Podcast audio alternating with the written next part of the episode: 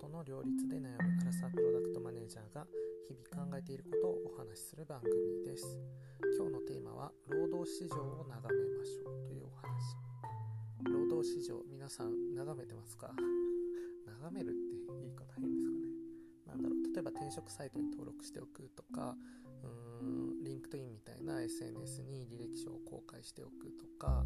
あとエージェントと定期的に連絡を取るとかですかね。あまあ主な理由主な目的？いろんな方はあの大体が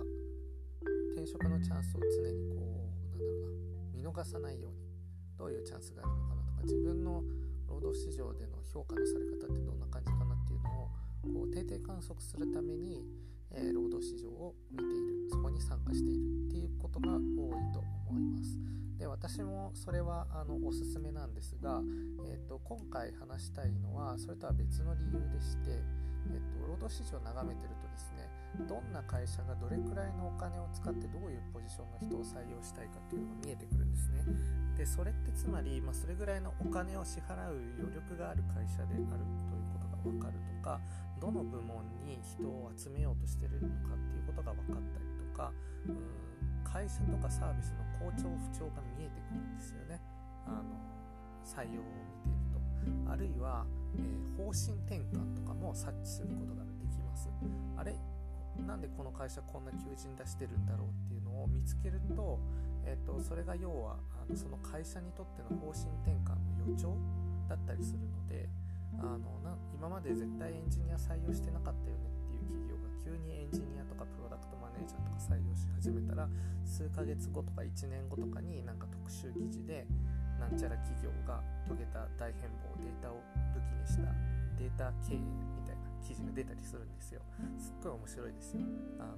企業の変革の予兆が見れるのでそういう意味でも労働市場を眺めるのおすすめですと。プロダクトマネージャーっていう仕事をしているとあの世の中でまどういうサービスが流行ってるのかなとか競合がどういうふう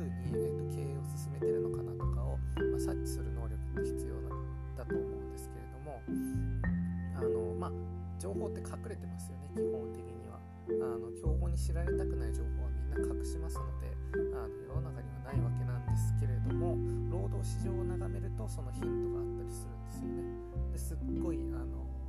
ただ眺めてるだけでも面白いしそういうヒントが見つかるので、まあ、そういうことで私はあの労働市場を眺めるのはおすすめです。はい。ぜひ皆さんやってみてください。まあ、マーケターとかセールスとか、なんだろうな、まあ職種あんまり限らずおすすめかなという気がしますね。私はよくマーケター時代に眺めてて、その時の癖でプロダクトマネージャーとしても定期的に眺める癖がついてますね。はい。ということで本日のテーマは労働市場を眺めることがおすすめおすすめですというお話でした。ご視聴いただきありがとうございます。また次の番組でお会いしましょう。またね